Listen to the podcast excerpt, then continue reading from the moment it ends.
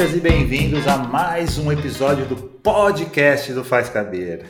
Esse podcast assim que já está dando o que falar, é um sucesso. Aqui em Portugal não se fala em outra coisa. Eu sou Alexandre Lucas, como eu já disse, moro aqui em Portugal, na cidade de Braga. Você pode saber um pouquinho mais sobre mim lá no Instagram, na minha arroba Ale Lucas. E mais uma vez eu tô aqui com ele, né? Ele que também tem boas notícias sobre o podcast vinda lá da Alemanha. Meu amigo Daniel Graff. Olá, minhas amigas, meus amigos. Eu sou Daniel Graff, arroba, underline Dan, underline Graff, underline. Facinho. Eu tenho, eu tenho notícias não tão boas sobre o podcast do Festa. Aqui só se fala em outra coisa. É, eu estou tentando encontrar designers aqui alemães que falem português para poder divulgar o nosso podcast. Boa. Mas eu acho que em breve, assim, quando os alemães perceberem o que eles estão perdendo, acho que ah, vai ser um sucesso. Ainda mais quando eles descobrirem esse episódio agora, que é um episódio mais do que especial. É um divisor de águas, porque é uma convidada especialíssima, convidada, primeira convidada inaugurando aqui a presença feminina no Faz Cabelo. A nossa queridíssima Aline Tica. Olá, olá a todos. Eu sou Aline Chica. Obrigada, Alexandre e Daniel, por terem feito esse convite. Estou muito feliz de estar aqui.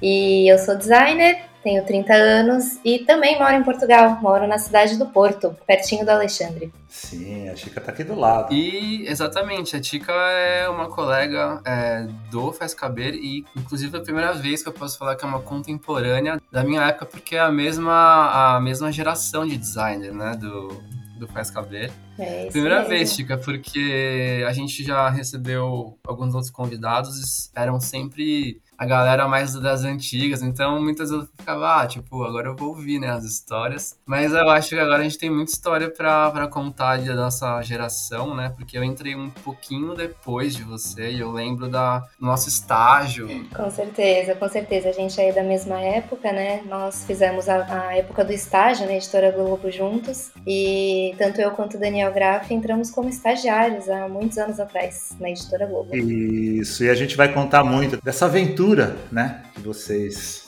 fizeram parte. Foi uma, realmente uma aventura, uma saga.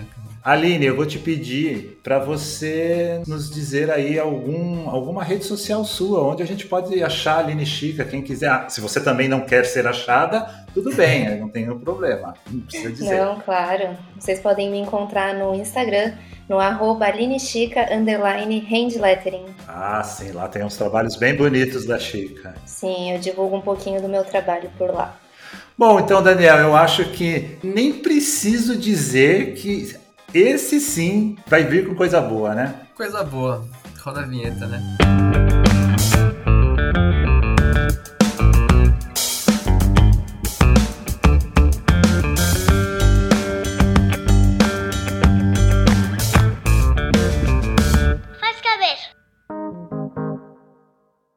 Tica, seja muito bem-vinda ao podcast Faz Caber. Como a gente falou no começo, temos várias histórias que a gente dividiu no nosso começo de carreira no design editorial, né? E eu tô com um aqui para puxar seu saco. Friends aqui, que eu sei que você curte. O Daniel Graff está mostrando que ele está com uma camisa do Friends. Para você que é um millennial e não sabe o que é Friends, dá um Google aí que você vai saber o que é uma série de verdade. É impossível, impossível a pessoa não saber quem é Friends. Tá? Se, se não sabe, começou errado. Volta lá, assiste todas as temporadas e depois você volta aqui para escutar a gente. é esse estilo que a gente gosta da Chica. Chica, eu já vou começar com uma pergunta que é uma pergunta interna nossa aqui, já, né? Nós dois que moramos em Portugal. Qual é a melhor francesinha de Porto? Do Porto. Putz, que pergunta difícil. Já hein? começou com polêmica, né? Olha, francesinha, para quem não sabe, é um sanduíche assim que vai tudo dentro. Então, carne, salsicha, embutidos, queijo, molho. É um sandubão muito bom. Eu sou muito fã. E tudo derretendo, né? Tudo... E um belo ovão em cima, né? Um belo ovão instalado com gema mole por cima. E a melhor francesinha do Porto é, é polêmico, mas na minha opinião é a do Brasão. Eu sou muito fã da, da, da francesinha do Brasão. Sério? Sério? Olha, isso eu já comi lá. Olha, eu gostei, não achei tão incrível, não. A do Santiago era bem boa, do Café Santiago era bem boa. É.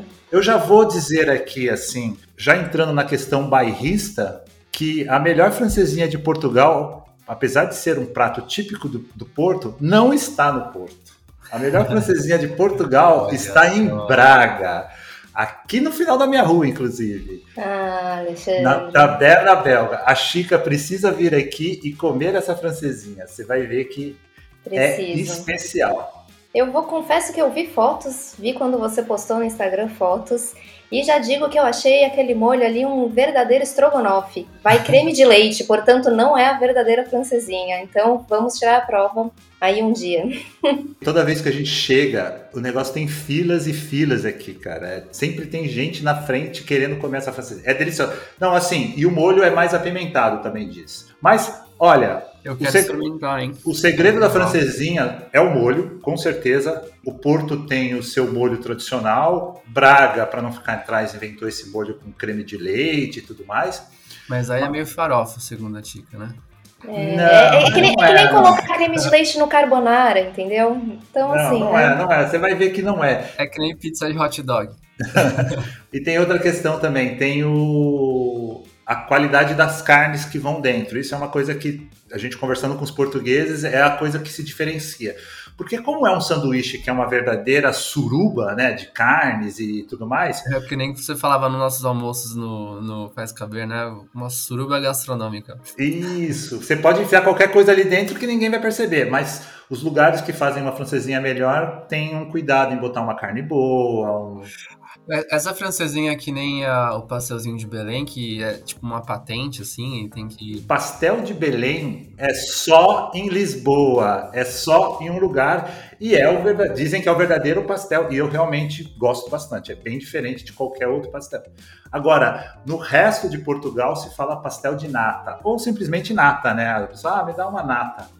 É, mas a francesa é um prato bem típico do norte, na verdade, né? Então, aqui na região norte de Portugal é um prato bem típico e bem conhecido, tanto quanto o pastel de nata. Aham. Mas não é esse nível de, ah, você tem que comer francesinha só em Porto, porque É é nesse nível. No norte. Chegou no norte, tem que comer francesinha. É a mesma coisa o bacalhau. Cada cidade de Portugal, a Chica pode até me confirmar, mas cada cidade de Portugal tem o seu bacalhau Aham. típico. Então aqui tem o bacalhau de- típico de Braga, tem o bacalhau típico não sei da onde, bacalhau. Você vai em qualquer lugar, tem ah, bacalhau estilo tal. Que às vezes é só uma variação, às vezes troca um ingrediente só, assim, né? E- Exatamente. Hum. É que nem salsicha aqui na Alemanha. Ah, deve ser, deve ser. Mas eu, eu não sei, eu não sei, sabe por que o nome? Porque não é, não é um prato elegante, né? Tipo aquela. É, eu já ouvi dizer que, que também teve muita, muito a ver com inspiração da França, né? Porque na França eles tinham tem o croque monsieur, não sei falar, me desculpem a pronúncia, mas que é aquele lanche, que é aquele lanche, né, com pão de forma, é um misto quente francês, né? Só que Portugal deu a portuguesada, né? Colocou o quê? Tudo que era de mais gostoso dentro do pão. Então, É que a francesinha não chegou no Brasil, senão a gente teria francesinha de coxinha, francesinha de frango assado, batata palha, dentro, francesinha de estrogonofe, temaki de francesinha. cheddar. francesinha de Nutella. A gente vai falar de design hoje ou não? Não, a francesinha é interessante. A francesinha é um grande assunto aqui de Portugal. É bom, é bom conversar. O Daniel Graff tem que vir aqui pra gente comer várias francesinhas. E aí, quando ele vier aqui, ele vai comer a francesinha do Porto, vai comer Nossa, a francesinha aqui certeza. em Braga, e a gente vai. Ele vai dar o voto Minerva. Isso, combinado, combinado. Mas enfim, Aline Chica, vamos começar a conversar então sobre. Primeiro, Aline, fala um pouquinho aí. Você foi do Faz Caber, você foi da, da época, né, da revista Época. Como que você caiu lá no meio da gente? Qual eram as suas expectativas quando você entrou nesse maravilhoso mundo do design? Ah, então, comecei a fazer faculdade de design gráfico e eu fazia alguns estágios, mas meu sonho sempre foi trabalhar com revista. Então, durante a faculdade, eu já tinha isso na cabeça: eu quero fazer revista. E foi aí que eu me candidatei para fazer parte né, do, do, grupo de estágio da Editora Globo. Tinha todo um programa na época do, com os estagiários. E eu entrei na editora, acho que lá em 2010, mais ou menos, para ser estagiária. E eu passei por algumas revistas. Então, durante meu estágio, eu passei pela revista Marie Claire, passei pela Glamour, revista Glamour, e também é, passei por um lugar que chamava Pool de iPad, onde eram feitas todas as revistas da editora Globo para o iPad, né, em sua versão digital, logo ali quando nasceu o surgimento do iPad, era um grande acontecimento. O iPad ia salvar tudo aquilo, né? Lembra quando o, o iPad, iPad ia... ia salvar tudo? É um episódio, é um episódio à parte, né? Essa questão do Verdade. iPad. É um episódio à parte. Eu posso, posso voltar para contar mais sobre essa experiência. O Daniel Graff também passou pelo pool de iPad, então ele também pode. Exato. Eu comecei lá e foi, foi engraçado porque é, é, o Valtinho, né? Que, que era que era tipo que coordenava lá e tal. Sim tipo assim, eram dois. Um cara que era mais do design é, impresso, que eu acho que era o Ricardo, que era da Galileu. É, o Ricardo Martins. Que também foi. Ele foi editor de arte na revista Época também. E o Valtinho, e o Valtinho que. que... E ele, ele acreditou em você, ele olhou para você. Acreditou, só que. Ele eu não sei, eu não sei por que ele acreditou em mim. Mas eu acho que no final eu acabei gostando mais de revista depois da época. Até eu tinha que ter voltado pro pool de iPad no final, mas eu pedi pra Fernanda, né, que era a coordenadora dos estagiários, pra me deixar mais uma vez na época. Porque ali na época foi realmente um negócio que, ah, o bichinho do. Pois é, você chegou a fazer estágio na revista Época, né? Já o meu caso não, eu fiz estágio em, mais voltado para revistas femininas, revistas de moda. Então eu fiquei dois anos ali praticamente trabalhando com esse mundo feminino. E aí eu me formei e depois que eu me formei, uh, não tinha oportunidades, né? Não, não tinha nenhuma vaga em aberto, então eu fiquei um mês fora. Mas logo que surgiu uma oportunidade, que foi na revista Época, eu fiz uma entrevista com o Alexandre e fui contratada para trabalhar na revista. E aí fiquei na época por quase sete anos. Bastante tempo, bastante tempo. Eu lembro muito da Aline, eu vou chamar ela de Chica, assim. Aliás, é uma coisa que a gente pode até falar um pouco aqui. Por mais que o, o Graf, o Daniel Graf, me chame de Alexandre, eu era conhecido como Xandão dentro da editora. O Graf mesmo era conhecido como Graf, né? Eu, eu falava Graf porque já tinha outro Daniel na, na equipe, então era mais fácil me referir a ele como Graf. E a Aline Chica era chamada de Chica. Porque eu sempre falei que a Aline já tinha o melhor sobrenome todos, assim. Aline Chica é muito bom, assim. já é. Eu já vejo assim um. E é um sobrenome português. É uma marca, já nasceu branding. Eu tinha certeza que era espanhol. Eu estive esses dias na Espanha e aí me chamaram ali, a atendente falou Chica, com todo um sotaque espanhol. Nossa, me senti muito especial. E eu lembro muito da Aline nesse período que ela falou antes de entrar na revista Época. E eu lembro que a Chica já era meio brava, assim. Ela já olhava para os outros com um olhar meio. eu tinha essa fama de brava, não sei porquê, vocês estão ouvindo aí que eu sou muito boazinha, né? Não sei porquê, mas eu tinha essa fama de brava. É, a Chica é um amor de pessoa. É, mas é, é justamente, esse é um, um ponto interessante que eu, eu quero falar que eu acho que justamente essa sua característica, Tica, que te levou a, a ser a primeira editora de arte da revista Época. É, sob a minha né, gerência ali, final da revista Época, final assim, final do Faz Caber, né? A revista Época ainda continuou um período depois. E a Chica foi ali naquele último período, ela foi editora de arte, ao lado do Daniel Pastore também, que é outro cara incrível, né? Eu, pelo que eu me lembre, assim, eu tenho praticamente certeza, né? Porque eu tô lá desde o início. Só teve outra mulher em um cargo de, de chefia dentro da arte da revista. Estou dizendo aí dentro do design, né? A arte. Que foi a Letícia, que ela foi coordenadora da infografia. Mas editora de arte nunca tivemos uma mulher assim. E a gente até vai falar um pouco sobre isso sobre esse machismo estrutural do faz caber, né? A gente vai fazer uma autocrítica hoje aqui e a Chica está aqui para presenciar essa conversa, né? Acho que como editora foram uns cinco anos, talvez, na minha passagem pela época. Parece que ficou, ficou a dica, assim, fica a dica. Se você está começando na área, faça cara de brava. Mas olha, Graça, aproveitando é, essa, essa questão, eu acho que não só, né, claro, não foi só isso, mas uma coisa que também foi, foi bem, bem determinante, talvez, aí o Alexandre pode me dizer, né? Afinal, eu estava sob a gerência dele. foi uma questão também, é, não só de, de criativa, né? Porque do design, ser criativo, mas também uma, uma questão bem organizacional. Eu acredito que eu sou uma designer bem organizada, muito prática. Uhum. E, e um pouco do que eu faço hoje, é, hoje eu sou coordenadora de projetos na Labuta, então eu acho que tem essa questão também de coordenação, de gerenciar pessoas, organizar tarefas, que era uma coisa muito importante na revista, não só o design, né? Então acho que isso também foi uma característica aí que, que alavancou a carreira. Sim, eu... é que a gente não tinha é, explicado ainda, então ficou, ah, ficou isso no começo, né? Ah, então tá, é cara de brava. Não, claro que não, é só isso. Olha o Daniel Graff com medo aí de ser cancelado nas redes sociais. é, é, não, lógico, tô fazendo uma piada dentro da polêmica. Claro, né? claro mas que assim é uma característica gerencial que é, é, que precisa dessa firmeza, né? Sim. Essa firmeza de, com prazos, firmeza com defender tipo pontos é, estratégicos ali para fazer andar o processo e tal. Com certeza. Bom, agora falando da minha parte, né? Eu estava ali como diretor de arte da, da, da equipe naquele momento. O Daniel Pastore, sempre parceiraço, né? um enorme talento no design, assim, ele foi um cara que eu botei muita fé. De certa forma, era um cara muito organizado, um... mas ele tinha um caráter muito criativo, né? Que eu queria, de alguma forma, que ele me ajudasse.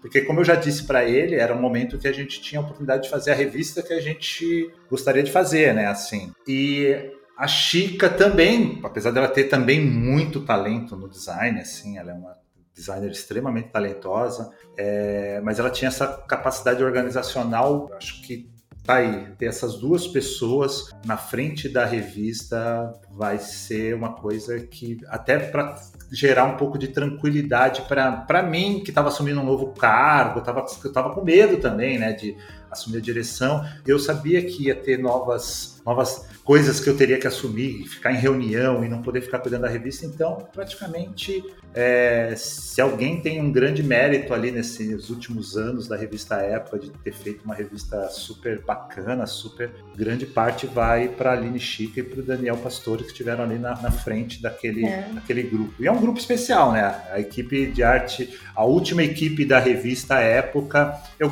eu como passei por todas, não quero aqui também adorei todas, assim, fiz vários amigos, bons amigos em todos os períodos, desde o momento que eu entrei lá atrás também, jovenzinho, com 25 anos, mas é, eu tenho um carinho muito especial pela última encarnação da equipe, né, que foi sob o meu comando, que era meio que uma equipe que, assim, eu, eu queria ter montado mesmo, assim, eu queria trazer mais gente criativa, trazer mais meninas, trazer, criar um pouco mais de diversidade, de criar um pouco mais de de frescor, né? Assim, então eu acho que é uma equipe que continua morando aqui ó, no coração. E a Aline e o Daniel Pastore ali, e a Aline principalmente ali na, na no chicote dela ali. De... Não, gente, eu juro que eu sou legal, mas eu vou, eu vou assumir uma coisa agora, que às vezes eu estava conversando com o Daniel Pastore, assim, lá na época, assim, olha, tem isso aqui, Daniel, eu preciso que você cuide desse especial, cara, você tem que montar isso aqui. Ah, mas, puta, tem um negócio ali que tá atrasado. Ele falava pra mim, eu falei, cara, solta a chique em cima desses caras. É, a, a, chata que ficava cobrando todo mundo, né? Mas faz parte do trabalho, né? Eu gostava não, não de, de, organizar tudo. Não era chatice, era, era como tinha que ser, porque às vezes as pessoas eram folgadas. Principalmente, a, o departamento de arte sempre foi visto muito como essa área de apoio, que a gente tinha que. às vezes a gente tinha que assimilar o estrago, né? O, o atraso de outras áreas. Isso era ruim pra gente, né? A gente tinha que funcionar é. ali. Ainda mais uma revista semanal, né? Que tem muitos prazos a serem cumpridos. É completamente diferente de uma revista mensal, né? E aí, dentro da própria equipe mesmo, né? Assim, quem, uma equipe que tem um Daniel Graff, por exemplo, tem que ter alguém ali duro em cima para fazer sair as coisas, né? Como assim? O que você quer dizer com um Daniel Graff, Alexandre? Olha, eu não tenho nada do que reclamar da Chica, cara. A Chica, é, como editora, tipo, quem entrava na linha ali era, eram os jornalistas, porque Porque com a gente é, rolava super bem, assim, tipo, o Xandão fala isso, porque eu sou. Não sei, eu acho que eu sou um tipo de designer que acaba esquecendo um pouco essa parte de, ah, tipo, ah, eu quero pirar agora. Sim, é a sua característica, isso que é legal, assim. Mas vamos pra polêmica, o machismo não faz caber, Tico ou no mercado editorial em si? O que você tem a dizer sobre isso? Então, eu entrei, quando eu entrei na, na revista Época, né, eu não, não senti tanto essa questão de falta de diversidade, porque eu acho que eu já entrei em, uma outra época, né? Então eram outros tempos também. E quando eu entrei já tinha é, bastante designer, é, mulheres, tinha, tinha a Andrea, tinha a Bia Caires, depois entrou a Aline Tanin, depois várias estagiárias mulheres passaram também nesse período de sete anos que eu fiquei pela revista. Então essa questão de diversidade feminina não foi uma coisa que eu senti na pele é, no meu período, né, na época que eu trabalhei. Mas acho que claro que como toda redação, com certeza, e como qualquer sociedade, né, o machismo existe e está lá e, e nós temos que combater, né? Na verdade, o Xandão que trouxe esse tópico porque até o Xandão tem mais é, tempo ali dentro da, de redação e é assim, eu, não, eu também não, não percebia isso, muito menos é, porque não é o meu lugar de fala, né? É, então, eu não gosto de falar que era pior ou melhor, ou que. Porque assim, a nossa equipe sempre teve mulheres, sempre teve mulheres incríveis. Eu citei a Letícia, a Renata Chabetai, a Camila Dolbeck, teve a Érica Nodeira, vou esquecer com certeza alguma ou outra, mas teve várias que passaram pela revista Época. As próprias que a, que a Chica citou, né? A Bia Caires, a Gabriela, que está aqui em Portugal agora e é escritora, a Andréia Miranda, eu estou dizendo só as, as, meninas que vieram antes da Chica. Então, assim, sempre teve mulheres na equipe. Não estou dizendo que não, mas existiam alguns momentos em que a equipe era muito formada por homens. E sim, eu não vou negar, houve um período que aí eu acho que não é só questão da época, é um período do mercado mesmo, que assim, a mulher era vista como, ah, não, mas mulher chora, ah, mas mulher reclama demais, é melhor trabalhar. Ainda mais numa revista semanal ah, a mulher não vai segurar a onda, não segura um ritmo tão pesado. É, é outros tempos, né? Assim. E a Chica tá aí para mostrar que não é nada disso, né? É, mas eu acho legal falar também, Alexandre, que é por isso que é importante cada vez mais as mulheres ocuparem posições de liderança e chefia dentro das empresas, porque bem ou mal, é, infelizmente, isso ajuda a gente a ser ouvida. Então eu acredito que pelo fato também de ser editora é, de arte assistente, isso me deu oportunidades de ganhar voz no no sentido de que eu participava das reuniões de pauta, é, eu conseguia conversar diretamente com os jornalistas sobre os temas da, das, das matérias que iam saindo, então acho que tudo isso ajuda. Parece que a gente tem que né, é, ser ouvida o tempo todo, pedir para se reafirmar. Então, por isso que é muito importante as mulheres ocuparem esses cargos de liderança cada vez mais, para serem cada vez mais também ouvidas e respeitadas. É tudo uma questão de poder político, né? Assim, na realidade, o nosso mundo é isso, né? Assim, eu acho que isso tem muito a ver com a representatividade em qualquer de qualquer espécie, né? Seja de gênero, de etnia. A gente precisa ter pessoas diferentes é, na frente, né? Com poder político. As mulheres precisam ter cada vez mais poder político e têm, então cada vez estão conseguindo mais. Com certeza. Aliás, puxando um pouco a, questão dessa é, de, de ter mulheres em cargo de chefia, né, Chica? Eu passei também, né, pelo estágio na Marie Claire. E tinha a Mimi, né, que era a diretora de arte ali. Ela é clássica, ela, eu, putz, eu lembro da Mimi quando a, quando a Marie Claire nem existia ainda e a revista se chamava Moda Brasil. É, ela estava lá bastante tempo. Então, eu, eu queria até saber uma opinião sobre vocês dois, assim, vocês que são mais jovens, assim, mas Inclusive é uma questão que a gente às vezes fica conversando. Eu, eu, eu fico conversando muito com a Renata, né? Que a Renata é minha esposa, que hoje é minha sócia na Labuta. E, e, e, ela foi também editora de arte da, da Super Interessante, editora na, na Folha de São Paulo. Mas a gente já conversou muito sobre a questão de o quanto também essas mulheres em poder somente em revistas femininas não era uma forma de machismo, sabe? Assim, é lógico, era um universo que tem um lugar de fala, tem a ver. Obviamente, se uma revista é sobre assuntos femininos, é melhor que tenham mulheres no comando e tudo mais. Não é essa a questão. mas as mulheres que alcançavam níveis superiores de poder sempre estavam muito ligadas ao tema do, do produto, né? Então, ah, é, é uma revista feminina? Tudo bem, ali, ali tudo bem ter mulher. Assim como homossexuais também. Era muito comum na nossa época os homossexuais trabalharem também para revistas femininas. Ah, ele vai trabalhar para a revista Marie Claire, vai trabalhar para Elle, para Vogue. Era muito difícil você ter um homossexual trabalhando numa revista. É... Não que seja difícil, tinha, assim, tipo, temos várias pessoas incríveis, assim, que passaram pela época, por exemplo, e que eram homossexuais assumidos, mas assim, existia sim um preconceito velado. Você não vai colocar um homossexual para falar de política. Então eu acho que tinha uma questão que era importante, claro que era importante a mulher estar tá nesses cargos de chefia, de poder, em revistas mais femininas, vamos dizer assim, mas isso também denotava um pouco, não sei o que vocês acham, eu queria ouvir a opinião de vocês, denotava um pouco também, assim, ao meu ver, um pouco de machismo, sabe? Cada um no seu lugar, sabe? O que vocês acham disso? Com certeza, na, na Marie Claire, que era uma revista feminina, tinham muito mais mulheres. A, a Mimi à frente, né, no comando, a diretora da redação também era uma mulher, tinha muito mais mulheres nessa, nessa é, no, no, poder de gerência, né, de, de liderança. Mas também tinham homens trabalhando na revista, mas a grande maioria era mulher, com certeza, e era, era outro universo. Acho que você tem total razão em dizer que a temática também influencia bastante. E já na época, que era uma revista mais uh, voltada para lifestyle, e principalmente na, na época que eu trabalhei, era uma, a revista época era uma revista muito voltada para política, né?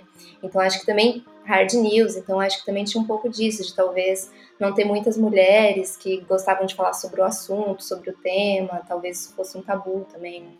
Uhum. É, eu acho que a, a grande questão hoje é, é, a pluralidade, né? Fora dessas caixinhas, né? É, eu acho que está melhorando, mas tem problemas ainda, né? Mas, assim, eu acho que o mundo ideal é você é ter uma pluralidade independente de, de gênero, de orientação sexual, de raça. E de contexto, e de contexto, é isso que eu tô querendo dizer, não mais só sobre isso. Sim. Gente, eu vou dar uma dica aqui cultural bem legal, que é uma série que tem na Netflix que chama Coisa Mais Linda, que é uma série sobre, o, sobre os anos 60, né, é, no Rio de Janeiro, é um pouco de São Paulo também, mas mostra muito é, essa realidade dentro da redação. Eu já ouvi falar, mas nunca vi. Era uma redação de revista feminina com só, só homens dentro da, é, fazendo a revista e uma, uma mulher só, jornalista, escrevendo. Então os caras escreviam sobre culinária, sobre moda. mas é bem boa e mostra essa batalha dessa, dessa jornalista especificamente para conseguir colocar pautas que não era só sobre fazer bolo, que era isso lá, tipo, ah, como agradar o seu homem. Total. Eu vi no YouTube outro dia um vídeo lendo é, manchetes dessas revistas, né? E, e, nem era nos 60, hein, gente? A gente tava falando ali, ó. É, o vídeo era sobre revistas em 2006, ou seja, muito recente, com manchetes do tipo o, era, era Dia dos Namorados, né, a temática, e a manchete era ah, como se vestir de um jeito que eles gostam. E aí eram os meninos dando dica para as meninas de como elas deveriam se vestir para agradá-los. Então, assim, a gente nem precisa voltar tanto no tempo, né? Nossa. É bem bizarro. Ontem, né? Eu acho que a gente deu alguns passos é, para frente nos últimos, não última década, assim, né? É Hoje a gente tem políticos homossexuais assumidamente na política, mulheres negras na política. Apesar de é, desse impulso de dar passo para trás de novo, mas assim, nos últimos tempos a gente deu uma uma a gente estava dando é, passos para frente, né, em relação a isso. Ah, mas esse, mas assim, é, a história humana é isso. Sempre quando há um movimento para avançar em algo, sempre vai ter quem vai reclamar. O que a gente está vendo agora é justamente isso. Diante de tantas conquistas de mulheres, negros, minorias e tudo mais, é óbvio que ia surgir todo mundo falando, ah, não, no meu tempo era melhor, sabe? Assim. e não é, né? não é, é bobagem. É como a, a falecida avó da Renata falava, Ai, essa gente que fala que no meu tempo era melhor. Eu tomava banho de canequinha, agora eu tomo um chuveirão assim gostoso. Como que no meu tempo era melhor? Meu tempo era melhor nada. Essa é uma progressista. Mas enfim, Chica, agora falando um pouco sobre isso. Aí de repente você decidiu que viria para Portugal. O que aconteceu? O que você veio fazer em Portugal? É, foi bem isso mesmo, Alexandre. Um belo dia eu decidi, quero ir embora. E junto com meu namorado, Gustavo, nós decidimos vir para Portugal porque nós temos cidadania portuguesa, né? O meu avô é português e o pai do Gustavo é português, então nós tínhamos a cidadania e essa vontade de morar fora. E foi um planejamento que foi feito, mas calhou bem na época em que o Faz Caber acabou, infelizmente. Então, assim que o Faz Caber acabou, é, nós pegamos nossas coisas e viemos para cá, para Portugal. E eu aproveitei que, que ia vir para cá mesmo e falei: bom, vou fazer um mestrado, até porque não sei como é a área, não fazia ideia. Eu vim assim, bem na cara e na coragem. Não sei como é a área de design aqui em Portugal, não sei de nada, então acho que o mestrado vai me ajudar a pelo menos fazer uns contatos na área, conhecer gente que trabalha, conhecer um pouquinho do mercado através do mestrado e bem ou mal é um conhecimento que eu vou ganhar, né? Claro. Então essa foi a ideia. Tô aqui já há três anos e meio. Passa muito Passa rápido. bastante rápido. E eu vim fazer o mestrado e o mestrado teve duração de dois anos. É um curso bem, bem extenso. Chica, e esse mestrado aí, tem muita gente que está nos ouvindo que deve estar tá pensando assim, poxa, tô afim de fazer um mestrado em Portugal, de design. Sim, então eu vim para fazer um mestrado de. Era, o nome do mestrado era é Design Gráfico e Projetos Editoriais. Então era um tema que, obviamente, eu tinha muito conhecimento, né? Afinal, aí eram quase 10 anos de carreira na área. E o curso tinha duração de dois anos. Só que o que acontece também aqui em Portugal, as graduações em Portugal têm duração de três anos, não de quatro, como no Brasil. Então, muita, muitos dos jovens que terminam a faculdade, eles já ingressam direto no mestrado como se fosse uma continuação da faculdade. Então, vira uma grande faculdade de cinco anos, né, o total sendo três de graduação e dois de mestrado. Então, muitas das pessoas que estavam fazendo mestrado comigo não tinham tanto, aliás, quase ninguém tinha tanto conhecimento quanto eu, porque já eram 10 anos de carreira. E muitas é, dos alunos não tinham nem trabalhado na área ainda, não tinham zero experiência, era mesmo uma vida muito acadêmica, né? Não, não de experiência profissional, estou dizendo, mas claro que eles tinham já uma vida acadêmica longa. E, bem, a expectativa foi, foi um pouquinho diferente da realidade, porque eu vim com a expectativa de que eu ia conhecer muita gente, fazer muitos contatos nesse sentido, e a realidade foi que a maioria dos estudantes nunca nem tinha trabalhado. Então, nesse quesito, para mim, foi um pouquinho uma expectativa, né, uma expectativa que aí não, não correspondeu muito com a realidade, um pouquinho frustrante. Mas foi um conhecimento, né? É isso, foram dois anos ali estudando um tema que eu amo, que é design editorial. E aí você trouxe um plus a mais, né, para essa para esse mestrado, que foi o tema, né? Fala um pouco sobre isso, né, Tica, que você trouxe um elemento aí que você conseguiu explorar mais uma uma paixão aí sua que você até trabalha com essa especialização, né? Sim, sim. O tema do, do meu, da minha tese de mestrado foi é, um guia, né? Um guia de turismo com 10 dicas do que fazer na cidade do Porto, ilustrados por lettering. Então, lettering é, é uma coisa que eu venho estudando já há alguns anos, uma coisa que veio ganhando assim, muito espaço na, na minha vida como designer. Desde o Brasil já, né? Desde o Brasil já. É, quando eu estava aí no Brasil, é, tinha uma amiga minha da faculdade, a Camila Actum, que começou a fazer, é, trabalhar com lettering, estudar isso, e eu então comecei a ver ali os trabalhos dela, me interessei bastante sobre isso, e aí eu falei, putz, quero aprender isso também. E aí fui atrás de muitos cursos aí no Brasil, nossa, eu fiz assim, acho que mais de 10 cursos, workshops com pessoas muito férias na área, então é, workshops com Cris Pagnoncelli, Lígia Pires, Jackson Alves, a própria minha amiga, a própria Camila Actum, Victor Tognolo, que é o sócio dela. Cheguei a fazer workshop com Martina Flor, que é uma, uma super artista de lettering internacional. Então foi, foi uma área que veio ganhando muito espaço na minha vida. E aí eu falei, pô, eu quero aliar isso ao que eu faço hoje, que é design editorial. Então eu peguei e trouxe isso para o meu mestrado. Então eu falei, agora, a partir de agora aqui no mestrado, tudo que eu fizer de trabalho, eu vou colocar lettering. E foi assim que eu fiz. Fala, fala um pouco do, do projeto final, foi bem interessante. A minha tese foi uma grande francesinha, né? Eu misturei tudo ali. eu misturei design editorial, que era uma grande paixão, então foi um guia, né? Um guia ilustrado. Misturei o lettering e misturei a cidade do Porto, que foi o que eu vim fazer aqui. Então, todos os letterings que eu fiz, é, dando as dicas do que fazer na cidade do Porto, eles foram inspirados em tipografias que eram encontradas nas fachadas das lojas e dos comércios aqui da cidade. Então, para mim, tudo foi, tudo foi inspiração. A cidade do Porto, é, a tipografia encontrada no Porto, tudo isso foi inspiração para ilustrar e fazer esses letterings para esse guia. É, não, tem como, não tem como dar errado, né? Tipo, vou colocar design gráfico. Isso, se você faz o que você gosta. Patrimônio cultural, né, da, da cidade e tal. Essas... Aliás, é, se a Chica nos permitir, a gente pode colocar alguma imagem desse trabalho dela lá no conteúdo relacionado, né? De uhum. repente, umas páginas. Claro, claro que sim. No meu Instagram também tem algumas páginas desse trabalho, então fiquem à vontade para ir lá conhecer. Coisa mais linda, aliás.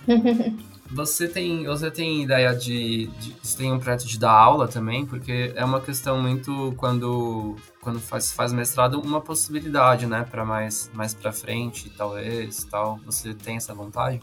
No momento não tenho essa vontade, não, não sei se eu teria essa didática e paciência para lecionar. Mas quem sabe, né, um dia. Acho que quando eu me sentir totalmente segura para isso, pode ser uma possibilidade sim. Uma coisa que eu gosto muito é de, de compartilhar e dividir conhecimento. Eu não acho que a gente tem que adquirir o conhecimento e ficar só pra gente. Então, isso é uma coisa que eu fazia muito, inclusive na revista uhum. Época, é fazer questão de que todos os estagiários que passavam por lá aprendessem muito comigo, porque foi assim que, que me ensinaram. Foi assim que foi feito quando eu fui estagiária, me ensinaram muito. Então, é uma coisa que eu também sempre quis retribuir dessa forma, sabe? A sua mãe é professora, né? Minha mãe é professora de matemática. Era, né? Hoje em dia minha mãe também faz é, coordenação para outros professores. E, ô Chica, mas eu acho que você seria uma boa professora. Botar todo mundo na, em ordem lá, chamar um menino. Presta atenção! Nossa, essa é a, típica professora brava, né? A galera ia aprender a deixar ligados, né, pro guys ali no, no InDesign. a gente vai voltar inevitavelmente a esse assunto, até porque é uma curiosidade não só nossa, mas acho que bastante pessoas que inclusive tem muita, muita, muito burburinho em relação a isso, para quem está aqui em Portugal. Você já falou um pouco sobre essa sobre essa questão de estar junto ali do, dos alunos portugueses, mas você chegou a sentir algum preconceito por ser brasileira e principalmente por ser mulher brasileira nesse meio? Você acha que isso de alguma forma te atrapalhou, não te atrapalhou? Não, não, ou você não chegou a ser impactada por isso? Então, eu só posso falar sobre a minha experiência, né? Sobre o que eu vivi. E sobre o que eu vivi, eu senti que isso é uma questão muito geracional aqui. Porque com, com os meus colegas, com com as gerações mais novas, pelo contrário de problemas, fui muito bem recebida, tanto eu quanto tinha muitos brasileiros na, na minha turma, né? Eram eu e mais, pelo menos mais uns 5, 6, assim, numa turma, sei lá, de 30, 40, não, não lembro mais. Mas eram bastante brasileiros, assim, não tenho o que dizer, os portugueses, colegas, assim, sensacionais. Eu tenho muitos amigos portugueses que eu, nossa, adoro demais aqui, nunca senti nenhum tipo de preconceito ou xenofobia. Já com um pessoal um pouco mais velho, que era o caso de alguns professores, isso, isso foi uma coisa que eu senti bastante, assim. É uma certa xenofobia, uma questão de um professor ou outro não querer dar nota é, tão alta para os brasileiros quanto para os portugueses. Então, para mim, na minha experiência, foi uma questão um pouco geracional. Nossa, sério que rola esse bairrismo, assim, de tipo, ah, brasileiro, como é que era isso aí? Tipo, fazia diferença mesmo, assim? Não era, não era uma coisa é, explícita e talvez meus colegas portugueses, por exemplo, nem notassem isso, mas é, era uma coisa que a gente percebia, né? Aquilo que só quem sente na pele percebe. Tem uma questão aqui em Portugal que, aliás, eu vejo bastante brasileiros reclamando, assim, principalmente os brasileiros que vêm defender, fazer um mestrado e defender uma tese e tudo mais aqui, que é a questão da língua, né? Assim, que eles muitas universidades portuguesas exigem que a tese final seja feita no português de Portugal, né? Assim, isso eu estou falando não por experiência própria, obviamente, mas pelo que eu já li, pelo que eu tenho ouvido, que alguns professores até é, pedem para as pessoas reescreverem algumas coisas porque não está no português do Brasil. É, isso aconteceu contigo? Então, não, não aconteceu. Eu tive um, o meu coordenador, né, de mestrado, meu é coordenador que fala, gente? Orientador. Orientador. Então, isso não aconteceu comigo. O meu orientador, é, ele era muito, muito legal e aberto. É claro que é um pouco inevitável quando ele estava corrigindo minha tese. Às vezes, uma palavra ou outra, ele chegou a, a fazer alguma correção, assim, ah, porque aqui é diferente. Mas aí eu falei com ele, eu falei, não, professor, isso eu vou deixar porque no Brasil é assim. Ele, ah, pediu desculpa, né? Assim, uma coisa muito tranquila. Uhum. Mas sim, é, tive professores que falaram abertamente assim que, que não estavam nem aí pro novo acordo ortográfico. E eu tive até uma, uma amiga brasileira que, que brigou com o professor, falou como assim? Isso é um absurdo, porque né, o acordo ortográfico veio aí justamente para unificar as línguas, para não existir preconceito, é para unificar todo mundo e ser uma língua só. Sim. Teve até uma discussão sobre isso um dia lá, lá na sala, mas então sim, é uma coisa que existe, mas comigo, graças a Deus, foi, foi tudo tranquilo. Uma piada ou outra a gente faz, a gente sempre, eu falo com o Daniel, a gente sempre dá risada, eu e a Renata aqui, a gente faz várias piadas em relação às palavras, ainda, ainda, né? Hoje bem menos do que no início, mas ainda a gente faz bastante piadas em relação a algumas palavras portuguesas aqui. Mas a ponto de você rejeitar isso, aí já é um outro problema, né? Porque aí você entra no campo do preconceito. Quando um professor fala assim, não, eu não quero que você escreva desse jeito, aí eu acho realmente um, um problema sério, porque é um. Se está compreensível, se está respeitando as normas gramaticais, se, não importa se é do Brasil ou daqui. É, claro, claro. Bom, se me pusessem qualquer coisa, ia, ia, ia ter briga. Vocês me conhecem, ia ter briga, ia falar que que é isso, sou brasileira, vou escrever brasileira e é isso mesmo. Sim. Vamos falar um pouco agora vantagens de se morar em Portugal para quem está pensando em, em mudar para Portugal. Vou fazer, vou fazer outro livro, é, ao invés de dicas do que conhecer no Porto, dicas para vir para o Porto. Aí, segunda edição aí de um segundo livro. Fala um pouco, você recomenda Portugal então, Chica, para quem está pensando? Ah, eu adoro morar aqui, acho que tem uma qualidade de vida maravilhosa, sou suspeita para falar. Já estou há três anos e meio aqui, né? E eu amo muito, né? Poder andar com mais liberdade, mais segurança. É isso, eu adoro. Mas é isso, na vida de imigrante não é fácil em, em nenhum lugar também. Então, e cada um faz sua história. E tem as similaridades, né? Eu acho assim, a vantagem de Portugal é que você não se sente tão fora de casa, né? Porque tem muita coisa que parece o Brasil, né? Assim. Com certeza. Mas ser designer em Portugal também não é uma tarefa fácil, ah? Então. Não é Agora a gente entra no, no subtópico mercado pelo menos na minha experiência, não foi nada fácil. Isso que eu tô na segunda maior cidade, né, de Portugal. Que é e que Porto. é uma referência em design, né, Tica? Cidade... É Lisboa e Porto, né? Seria isso, né? É, são as maiores cidades. E mesmo assim, o que eu sinto é que tem muito pouca vaga, na verdade, muito pouca vaga na área. Então, até tem bastante estúdios de design, mas diferente de São Paulo, por exemplo, os estúdios são pequenos. Então, a gente está falando ali talvez de equipes de três, cinco pessoas, então não tem tanta vaga. E o que acontece é que muitos jovens, quando se formam, acabam que ou trabalhando por conta ou então tendo que procurar emprego em outros países. Então, para mim foi, foi bem complicado aqui trabalhar na área aqui em Portugal. Talvez, talvez a coisa melhore um pouco para quem trabalha com design UX, a coisa mais tecnológica. Sim, também tem isso. É que design editorial, que realmente está embaixo no mundo inteiro, e aqui em Portugal é bem pequeno, mas o designer gráfico, de uma certa forma geral, ele é tá bem desprestigiado, vamos dizer assim. Aqui em Portugal, então, que é um mercado que já não é tão grande. É isso. Mas designer UX, eu não sei, né? O seu, o seu namorado trabalha com tecnologia. Ah, mas é tecnologia, não tem nada a ver com design, né? Mas com certeza a, área de mais digital, de UX, o UX aqui tá bem, tá bem mais forte do que o design gráfico e o design editorial. Design editorial, então, tadinho da gente, cara. Ah, gente coitadinho do design editorial. Mas também, o que é design editorial, não é? É só revista? Não é só revista. Então, você fazer ali um cartaz, um pôster divulgando alguma coisa, os mil eventos que acontecem aqui na cidade, isso também é design editorial. Então, tem muito design editorial na cidade do Porto, pelo menos, existe muito design editorial. Estava avançando para o Daniel Graff, essa coisa aqui que é o circuito cultural da cidade de Braga. Isso aqui é é um design editorial, Bonito. né, cara? Claro, design gráfico editorial puro. Bem legal. Aqui em Portugal, pelo menos é uma impressão, a gente vai trazer designers portugueses para conversar com a gente, mas a impressão que eu tenho é que os estúdios brigam muito por essas coisas aqui. Que são as coisas do governo, do Estado, do, sabe, assim... Quer pagar bem também. Paga né? bem. Porque tem muito evento, né? Assim, Sim. aqui em Portugal, a cidade tem 10 mil habitantes, tem um evento tem acontecendo. Evento ah.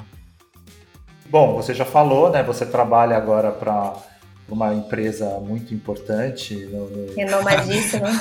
não, aqui em Portugal não se fala em outra coisa senão o podcast do Faz Caber e a Labuta. A Labuta. Sim, trabalho na Labuta junto com a Alexandre e a esposa Renata, sócia.